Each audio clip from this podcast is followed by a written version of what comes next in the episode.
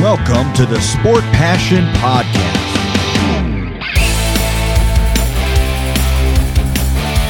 And here is your host, Lars Marendorf.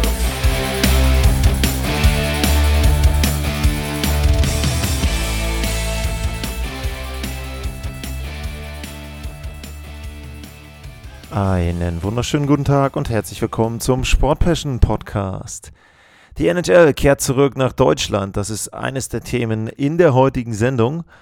Aber es gibt noch einige andere Dinge, auf die ich eingehen möchte. Wir fangen mal an mit der Aufarbeitung der Szene zwischen Morgan Riley und Ridley Craig. Ähm, erstmal vielen, vielen Dank in dem Fall an Roland. Ähm, an der Stelle übrigens von mir die Meldung, natürlich geht das Du in Ordnung. Äh, ist mir persönlich sowieso immer lieber, wenn man mit den englischsprachigen Kolleginnen und Kollegen unterwegs ist, dann ist da sowieso nur das You und man kann den Respekt ja dann auch anders ausdrücken. Also sehr, sehr gerne das Du. Das kenne ich so auch eigentlich nicht anders. Ähm, aber Roland hat eine großartige E-Mail geschrieben da sind viele, viele Dinge drin, auf die ich nochmal eingehen werde. Also ich habe es gelesen, ich habe es mir auch schon reingezogen in meine To-Do-Liste, aber vor allem möchte ich auf eine Sache eingehen. Er hat nämlich eine Korrektur gehabt und das ist auch etwas, wo ich euch bitte in Zukunft gerne auch solche E-Mails zu schicken. Er hat mich nämlich korrigiert, weil ich einen Fehler hatte in der Folge um Morgan Riley. Und zwar war der Spieler, der bei der Szene zwischen den Dallas Stars und den Edmonton Oilers das Empty Net Goal nicht gemacht hat, das war Patrick oder Patrick Stefan und nicht Derek Stepan. Kleiner oder kleine, aber feine Unterschiede, aber trotzdem vollkommen richtig und sehr, sehr gut, äh, dass er sich da auch bei mir gemeldet hat. Also an der Stelle erstmal vielen, vielen Dank. Nicht nur aber für die E-Mail und für die Korrektur, sondern auch weil Roland einer derjenigen ist, die den Podcast unterstützen. Und äh, das könnt ihr zum Beispiel so machen, wie Roland das macht, bei steadyhq.com slash sportpassion. Da gibt es die Möglichkeit, ein monatliches oder ein jährliches Abo abzuschließen oder aber einmalig paypal.me slash sportpassion.de. Das wären die beiden Möglichkeiten, wo ihr da den Podcast unterstützen könnt. So, nun habe ich ja eine große Folge aufgenommen über Morgan Riley und habe das Ganze versucht, ausführlich und auch von allen Seiten zu beleuchten. Und das, was da noch offen war, das war an der Stelle ja die Entscheidung der NHL über die Länge der Sperre. Und tatsächlich ist dann am Ende verkündet worden vom Department of Player Safety von äh, George Paris, dass Morgan Riley fünf Spiele gesperrt wird. Das heißt also, er hat die gleiche Länge der Sperre bekommen wie Brandon Gallagher von den Montreal Canadiens, der ja einen Ellbogencheck gegen Adam Pelleck gefahren hat vor nicht allzu langer Zeit. Ja, und das war insoweit ja ein bisschen erstaunlich, weil ja es ein In-Person-Hearing per Zoom gegeben hat und dieses In-Person-Hearing, das bedeutete, dass es auch eine Sperre höher als fünf Spiele geben könnte. Nun gab es aber da auch schon, ich sage jetzt mal so einen kleinen Aufruhr der Maple Leafs-Fans, dass man ja die Szene von Gallagher und die Szene von Riley erstmal eigentlich nicht so richtig vergleichen könnte und dass eben auch eine Strafe über fünf Spiele ein bisschen hoch wäre. Ich habe es auch im Podcast, äh, meine ich, erwähnt, dass Morgan Riley ja einer der fairsten Spieler überhaupt ist, dass er für einen Verteidiger sehr, sehr wenige Strafen nimmt.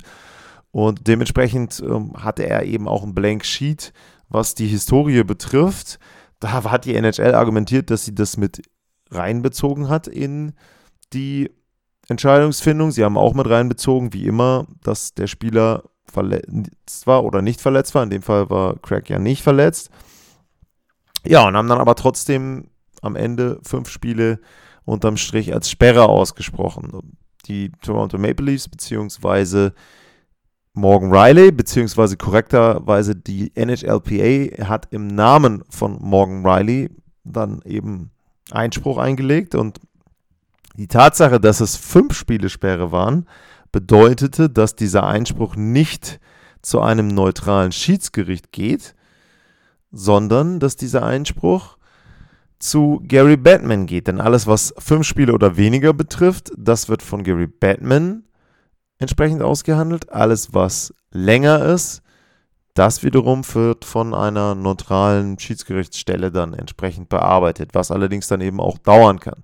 So, also eigentlich Vorteil für die Situation aus Sicht von Morgan Riley, dass es nur fünf Spiele waren. Das heißt, die Entscheidung über die Verkürzung der Sperre würde relativ schnell getroffen werden.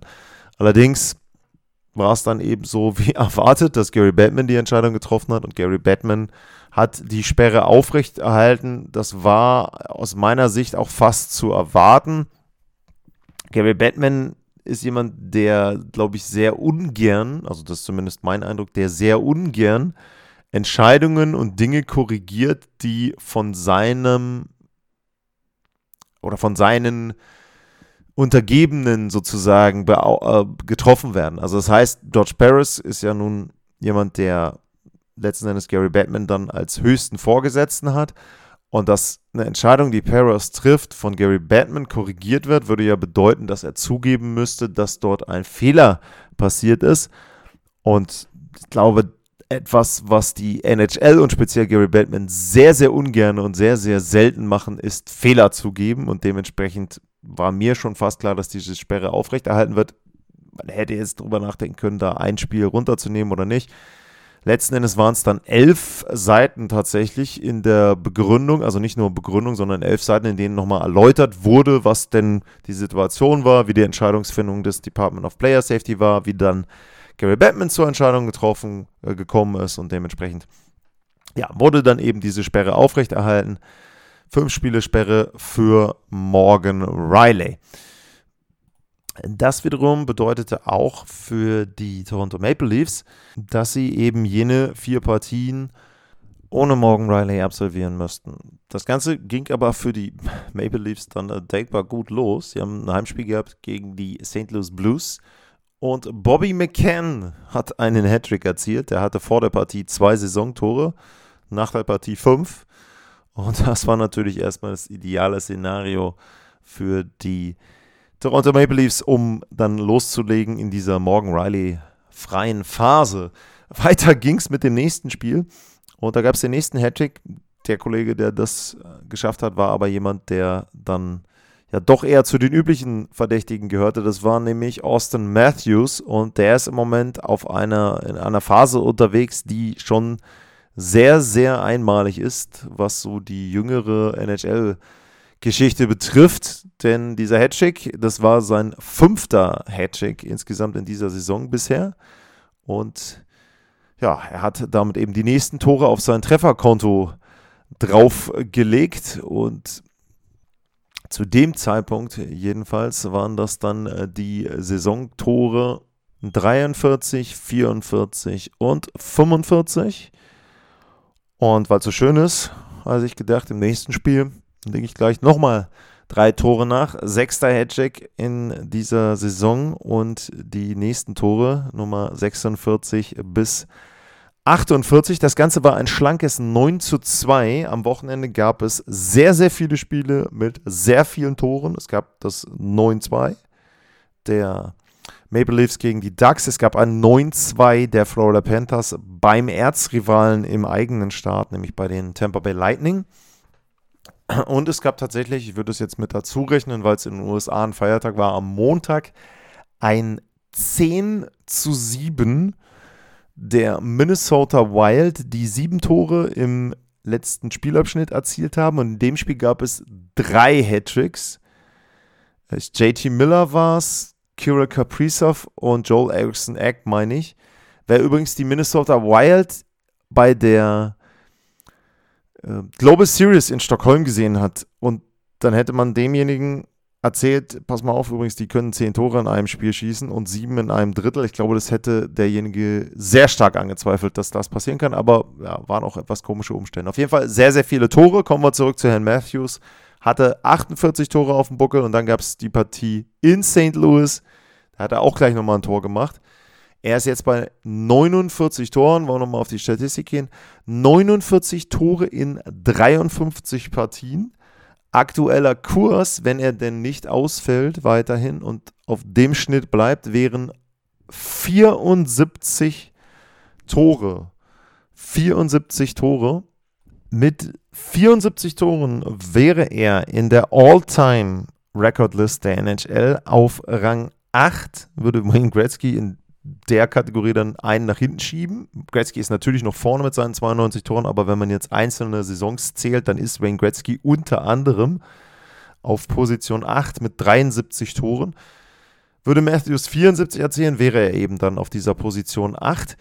Die letzten beiden Spieler, die 70 oder mehr Tore erzielen konnten, das waren in der Saison 92, 93 Timo Selany und Alexander Mogilny. Bei Selany ist es der absolute Rekord, was eine Rookie-Saison eines Spielers betrifft. Und man muss bei Selany noch dazu sagen, der hatte 84 Saisonspiele. Die Saison von Mogilny ist da auch sehr beeindruckend. Das waren 76 Tore in 77 Partien. Also ganz klar, Matthews aktuell auf einem Kurs, der seit Jahrzehnten so noch nicht eingeschlagen wurde von einem Spieler. Und da kann man, würde ich jetzt erstmal sagen, als Hockey-Fan nur hoffen, dass er zumindest die 70er-Marke knacken würde. Es wäre schon eine ziemlich geniale Geschichte, wenn er das schaffen würde. Wir hatten ja in den letzten Jahren auch diverse Spieler mit 60 Toren, unter anderem Matthews auch. Und das wäre schon, fände ich persönlich, sehr, sehr großartig, wenn es dann auch mal wieder eine Saison mit 70 oder mehr Toren dort geben würde. Dann habe ich das Wochenende erwähnt. Und am Wochenende, da gab es die NHL Stadium Series. Das bedeutete, dass dort zwei Partien stattgefunden haben, Outdoor. Und die Partien haben stattgefunden im MetLife Stadium in East Rutherford, New Jersey. Das MetLife Stadium ist die Arena, das Stadion, in dem ansonsten die New York Giants und die New York Jets Football spielen. Die einen relativ erfolgreich, die anderen zumindest zuletzt eher weniger erfolgreich. Das Ganze ist in der Nähe der alten Halle der New Jersey Devils. Und die Spiele, die stattgefunden haben, das waren Partien zwischen den New Jersey Devils, die hatten die Flyers zu Gast. Das war am Sonntagmorgen europäischer Zeit um 2 Uhr und am Sonntagabend europäischer Zeit um 21 Uhr, beziehungsweise dann Face-Off um 21.30 Uhr. Das war die Partie der New York Rangers bei den New York Islanders. Also einmal hatten die Devils Heimrecht, einmal die Islanders. Ich persönlich hatte das Vergnügen, und in dem Fall muss ich wirklich wieder sagen, das Vergnügen, diese beiden Spiele für MySports kommentieren zu dürfen. Und das ging am Sonntagmorgen dann schon damit los. Also MySports, ne, Schweizer Sender, ist natürlich immer großer Fokus auch auf die Schweizer Spieler, gar keine Frage.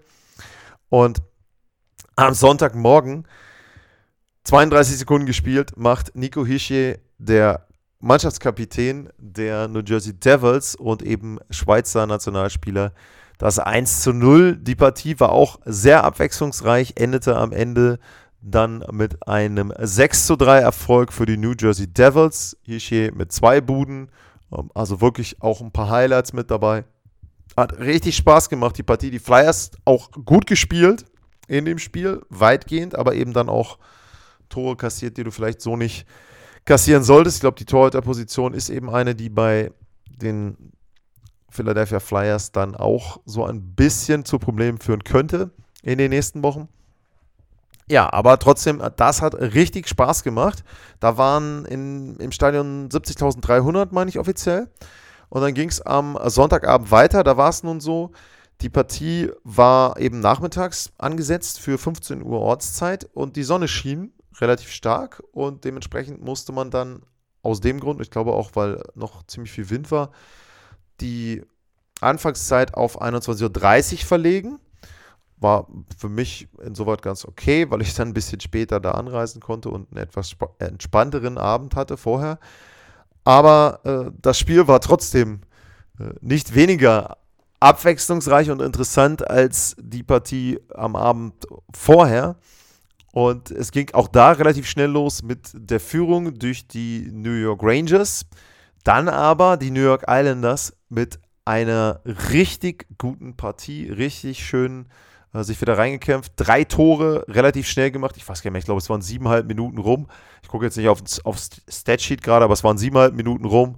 Ähm, es stand 3-1. Dann wieder die Rangers sehr gut zum Ende des ersten Drittels, machen aber das 2-3 nicht, belohnen sich dann nicht für wirklich gute Arbeit dann zum Schluss. Anfang des zweiten Drittels 4-1 für die Islanders. Rangers wieder gut drauf, kommen dann ran, machen das 2 zu 4, relativ schnell nach dem 1-4, machen das 3 zu 4, kurz vor Ende des zweiten Drittels. Dann habe ich wieder so gedacht, okay, die waren jetzt richtig am Drücker, kommen bestimmt wieder raus, dann könnte der Ausgleich fallen. Nein, es sind wieder die New York Islanders, die kontern, machen das 5-3. Und dann sah es im Grunde so aus, als ob das Ding dann doch durch ist, weil ich auch so ein bisschen dann das Gefühl hatte, dass den Rangers irgendwann vielleicht auch die Kraft ausgeht, weil sie wirklich immer Richtung Ende dieser, der Drittel sehr, sehr viel auch gearbeitet haben und da viel investiert haben. Aber die Rangers profitieren zum einen davon, dass sie ja, Strafen des Gegners ausnutzen können. Ähm, eine Strafe, sage ich mal, war vielleicht so ein bisschen diskutabel, die zweite eben nicht. Bei ähm, 6 gegen 4 dann letzten Endes macht Chris Kreider das äh, 5 zu 4. War es 6 gegen 4 oder war es 5 gegen 3? Also auf jeden Fall bei doppelter Überzahl, weil Peter Laviolette den Torhüter rausgenommen hat, also Schusterkin war draußen. Das 5 zu 4, dann gibt es wieder eine Strafe und anderthalb Minuten vor Ende ähm, Jet mit dem 5 zu 5 und Wahnsinn, die Bude, richtig Stimmung drin, sehr, sehr gut, auch die Fans da involviert und ja, beide hatten wirklich viele, viele Fans da auch. Also das Spiel war, glaube ich, eher so 50-50 verteilt. Bei Devils gegen Flyers war es schon sehr eindeutig in Richtung Devils. Ja, und dann geht die Verlängerung los. Und ich habe halt vorher noch so, ne, man, das ist der Nachteil, man sieht ja dann eben nichts. Äh, also in Totalaufnahme, das heißt, ich habe erstmal, ich glaube, Matthew Basal war eingeblendet. Ähm, nee, stimmt gar nicht. Ähm, es war Bo Horvath eingeblendet von den Islanders. Da habe ich gesagt, okay, ich würde jetzt mal vermuten, dass Matthew Basal derjenige ist, der noch mit drauf ist. Und Noah Dobson war dann der dritte. Das habe ich dann in der Totalen gesehen. Und bei den ähm, Rangers hatte ich dann äh, vermutet, wer war es denn? Ich glaube, Panarin. Ähm, wer war denn der zwei? Panarin Kreider und der, der dritte, der mich überrascht hatte, war, glaube ich, Keandre Miller. Da hatte ich erst gedacht, Adam Fox, aber keine Ahnung, vielleicht hatte der vor einen Wechsel. Auf jeden Fall habe ich erstmal ein, zwei, drei Sekunden gebraucht, um in der Aufnahme dann zu sehen, welche drei Spieler denn jeweils drauf sind, weil zuerst wurde auf das Face-Off gezoomt, da sieht man das ja nicht so. Und dann war es so, dann geht der Puck zurück zu Noah Dobson und der macht einen grausamen Fehler. Panarin ist da, stochert den Richtung Tor. Dobson versucht noch Schlimmes zu verhindern, rutscht dann irgendwie ins Tor rein, rutscht das Tor weg, fälscht den Puck gegen den Kopf von Sorokin und der rutscht dann über die Linie, während das Tor dann weg ist. Dann entscheiden die Schiedsrichter auf Tor, aber natürlich gibt es den Review, also gab es dann auch noch einen Videobeweis. Und am Ende war es dann ein 6 zu 5 für die New York Rangers. Das hat einen Heidenspaß gemacht, das zu kommentieren, weil beide Teams richtig gut gespielt haben. Die Islanders ja auch seit Patrick Rather ist zwar ein bisschen verbessert, aber immer noch nicht so gut. Die haben, ich habe jetzt nicht alle Islanders-Spiele gesehen in der Saison, aber gefühlt war das somit das Beste, was die Islanders gezeigt haben. Bis auf eben dann das Ende vom zweiten Drittel und vor allem das Ende dann ab äh, Minute 55. Da haben sie sich dann eben die gute Arbeit vorher selber so ein bisschen kaputt gemacht. Wie gesagt, es ging hin und her, elf Tore in dem Spiel, den Abend vorher neun. Das war beste Werbung fürs Eishockey. Die Jets, Footballspieler haben das Ding vorgestellt, die haben dann getwittert und gesagt, hey, Hockey macht richtig Spaß und so weiter. Also das war richtig, richtig toll. Zwei tolle Spiele, Atmosphäre war genial, das Stadion sah gut aus. Also das war wirklich rundum eine gelungene Geschichte der NHL. Und sie haben da auch noch zwei weitere Neuigkeiten verkündet. Nachher gibt es ja auch noch eine, die Deutschland betrifft. Und eine Neuigkeit war, dass das All-Star Game 2026 in New York stattfindet. Und zwar bei den New York Islanders in der neuen Halle, ähm, UBS Arena. Und dass da die Stadium Series im nächsten Jahr 2025 stattfinden wird zwischen den Detroit Red Wings und Gastgeber sind die Columbus Blue Jackets im Horseshoe Stadium der Ohio State University. Da passen über 100.000 Zuschauer rein. Und der NHL-Rekord steht bei 105 irgendwas, meine ich, in Ann Arbor, Michigan. Und es gab schon mal Footballspiele mit 110.000 Zuschauern in, im Horseshoe Stadium von Ohio State. Also kann es sein, dass die NHL vielleicht versucht, dann einen neuen Rekord aufzustellen. Also das, ja, so die Dinge, die rund um die Stadium Series passiert sind, wie gesagt, war alles mega genial. Das Einzige, was ich persönlich nicht so mochte, war das Outfit der New York Islanders, als sie aus den Bussen gestiegen sind. Das kennt ihr ja auch, da denken sich die Teams sehr, sehr häufig was aus. Die Flyers kamen als Rocky, äh, die Devils weiß ich gar nicht mehr, Sopranos, glaube ich.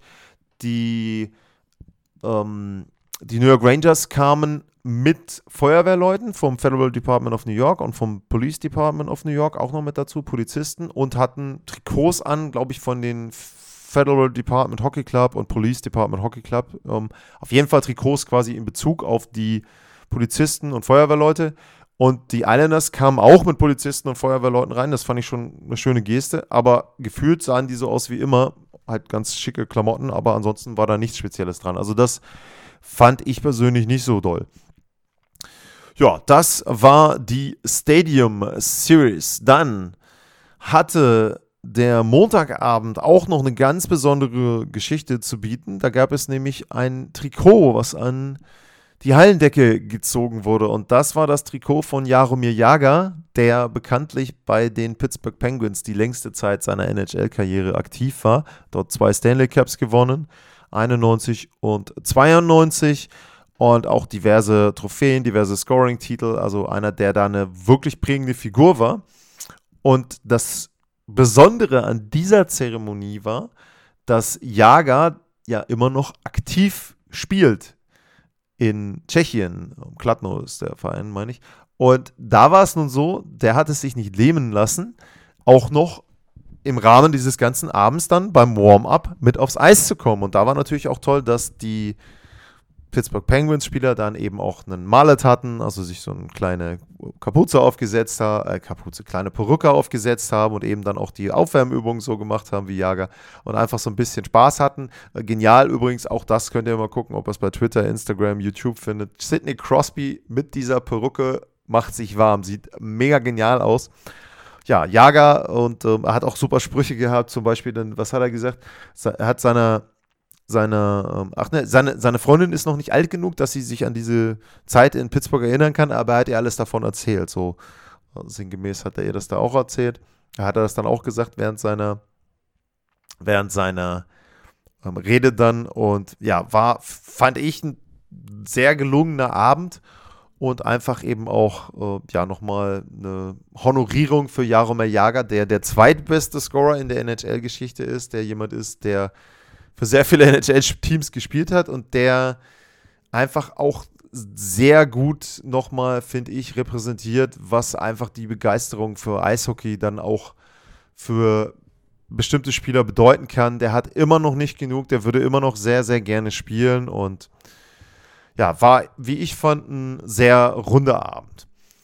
Ja, und dann kommen wir zum Schluss zu der Neuigkeit, die Deutschland betrifft. Und zwar ist es so, dass in München ja bekanntlich eine neue Halle gebaut wird und diese Halle wird in den nächsten Monaten fertig werden. Und ich hatte ja schon angedeutet bei der Global Series, dass da so ein bisschen die Gerüchte kamen, auch in den Tagen danach, dass eben dann in dieser Halle NHL Teams spielen sollen. Meine persönliche Hoffnung war, dass dort die Global Series stattfindet. Aber ich glaube, das hat sich so ein bisschen zerschlagen, was nicht heißen soll, dass kein NHL-Team dort spielt, denn die Eröffnung der Halle findet am 27. September statt. Das soll ein Eröffnungswochenende werden, 27. bis 29. September. Und am 27. Da soll der EHC Red Bull München ein Spiel bestreiten gegen ein NHL-Team. In der offiziellen Meldung steht, dass der Name der NHL-Mannschaft voraussichtlich in den nächsten Wochen bekannt gegeben wird. Allerdings scheint es wohl so zu sein, dass die Buffalo Sabres das Team sind, was dort antreten wird in der SA oder im SAP Garden. SAP Arena ist er in San Jose, meine ich. Und da ist es so, dass die Connection natürlich zu JJ äh, Peterka da ist und dass da eben dann auch entsprechend ja, deshalb dieses Spiel dort wahrscheinlich stattfinden wird. Also, dass man ein Team nimmt mit einem deutschen Spieler, ist schon relativ klar. Da gibt es jetzt nicht so megamäßig viele. Die Senators waren jetzt zuletzt erst da. Oilers waren auch schon mal in Deutschland und haben Spiele bestritten. Dementsprechend war jetzt Buffalo zum Beispiel eine mögliche Wahl. Und ja, für mich ist es so, also erstmal freue ich mich natürlich, dass eine NHL-Mannschaft nach München kommt und werde natürlich auch da versuchen, dann äh, vor Ort zu sein. Vielleicht ergibt sich da ja dann auch die Möglichkeit, wenn denn Hörerinnen und Hörer aus München oder Umgebung da sind oder eben dann auch aus Deutschland anreisen sollten zu der Geschichte, dass man da vielleicht auch mal noch eine kleine Veranstaltung macht, vielleicht dann nicht an dem, an dem Abend, aber vielleicht dann an dem Samstag danach, wobei ich natürlich eine Sache sagen muss, dieses Eröffnungswochenende ist in der Wiesenzeit. Also das ist zum Beispiel für mich auch so ein Punkt, wo ich gesagt habe, hm, ne, also das ist dann auch schon wieder etwas, wo du Fans, die jetzt vielleicht nur deswegen anreisen wollen, eigentlich im Grunde schon wieder ja, entweder die Grundlage nimmst, weil sie sehr viel Geld bezahlen müssen, oder du zwingst sie dann eben dazu, sehr, sehr viel Geld zu zahlen. Natürlich, klar, Wiesenbesuch ist immer lustig, okay, aber das ist jetzt auch so, finde ich, terminlich etwas unglücklich, dass man dann an dem Wochenende das unbedingt machen muss, wo dann noch die Wiesen ist. Und was ich eben glaube, dadurch, dass dort dieses eine Stadtspiel stattfindet, wird es so sein, dass die Global Series nicht nach Deutschland kommt. Wenn man mich jetzt fragen würde, würde ich im Moment vermuten, die Sabres spielen in München ein Spiel und dann gibt es irgendwo anders noch ein, wahrscheinlich eher zwei Partien gegen ein anderes NHL-Team. Also wenn man sich so die letzten Jahre anguckt, dann könnte es zum Beispiel sein, dass irgendein anderes NHL-Team in der Schweiz spielt und dass dann die beiden Teams, die Sabres und das andere NHL-Team, sich zum Beispiel in Prag treffen und da zwei Saisonspiele machen. Das war ja mit den Predators und den Sharks, so meine ich, vor ein paar Jahren. Dass eben dort dann, vorletztes Jahr, dass eben dort dann zu Saisonbeginn diese Regelung getroffen wurde. Was dann wiederum auch für mich darauf hindeuten würde, dass die Global Series selber eben dann auch wieder irgendwo in Finnland wahrscheinlich dann stattfinden wird. Aber wie gesagt, das sind jetzt nur meine Schlussfolgerungen aus diesem einen Spiel. Schön, dass ein NHL-Team kommt. Schön, dass man das mal sieht. Ich finde die Vergleiche gegen europäische Teams immer so ein bisschen, hm, ich würde dann lieber gerne richtige NHL-Spiele sehen, aber da könnt ihr ja auch gerne info.sportpassion.de eure Meinung zu schreiben, at lars-mar oder eben auch bei Instagram, äh, sportpassion.de. Würde mich interessieren, ob ihr sagt, naja komm, ist scheißegal, äh, jetzt, ne, dann sind eben wenigstens ein paar NHL-Spieler mit da und ein deutscher NHL-Spieler ist ja dann wahrscheinlich auch mit dabei, also da freuen wir uns schon drauf. Ich freue mich ja auch drauf, also gar keine Frage. Aber wie gesagt, für mich ist so, ich hätte dann eher gerne lieber zwei NHL-Spiele gesehen und dann eben nicht unbedingt diese Freundschaftsspiele gegen die deutschen Teams. Aber das ist jetzt meine persönliche Meinung, weil ich nun auch zu dem äh, EHC Red Bull München nicht unbedingt irgendeinen Bezug habe. Ist in dem Fall dann auch so. Aber NHL-Team kommt nach Deutschland. Aller Wahrscheinlichkeit nach die Buffalo Sabres am 27. September in München. Ja, das war es erstmal für diese Folge. Ähm, es wird dann noch die Folge geben zur zur Atlantic, die reiche ich nach und natürlich gilt auch das, was Roland gemacht hat für alle anderen. Wenn ihr Fragen, Anregungen, Wünsche habt, sehr, sehr gerne. Es gibt schon eine Liste, die für die Off-Season ist. Da gab es jetzt auch wieder eine sehr schöne Frage, beziehungsweise waren zwei Fragen zu Themen, die jetzt nicht unbedingt zum aktuellen Bezug etwas haben, sondern eher so um allgemein um Eishockey gehen. Ähm, auch da vielen, vielen Dank für die E-Mail, äh, beziehungsweise die Message. Also da werde ich auch versuchen, drauf einzugehen. Da werde ich tatsächlich mal versuchen, vielleicht auch ein Interview zu bekommen, vielleicht auch einen Coach mal zu bekommen, weil ich glaube, dass das manchmal auch dann interessanter ist, das von den Personen zu erfahren, dann eben auch entsprechend im Interview, werde ich versuchen. Und ja, ansonsten sage ich für heute vielen Dank fürs Zuhören, bleibt gesund und tschüss.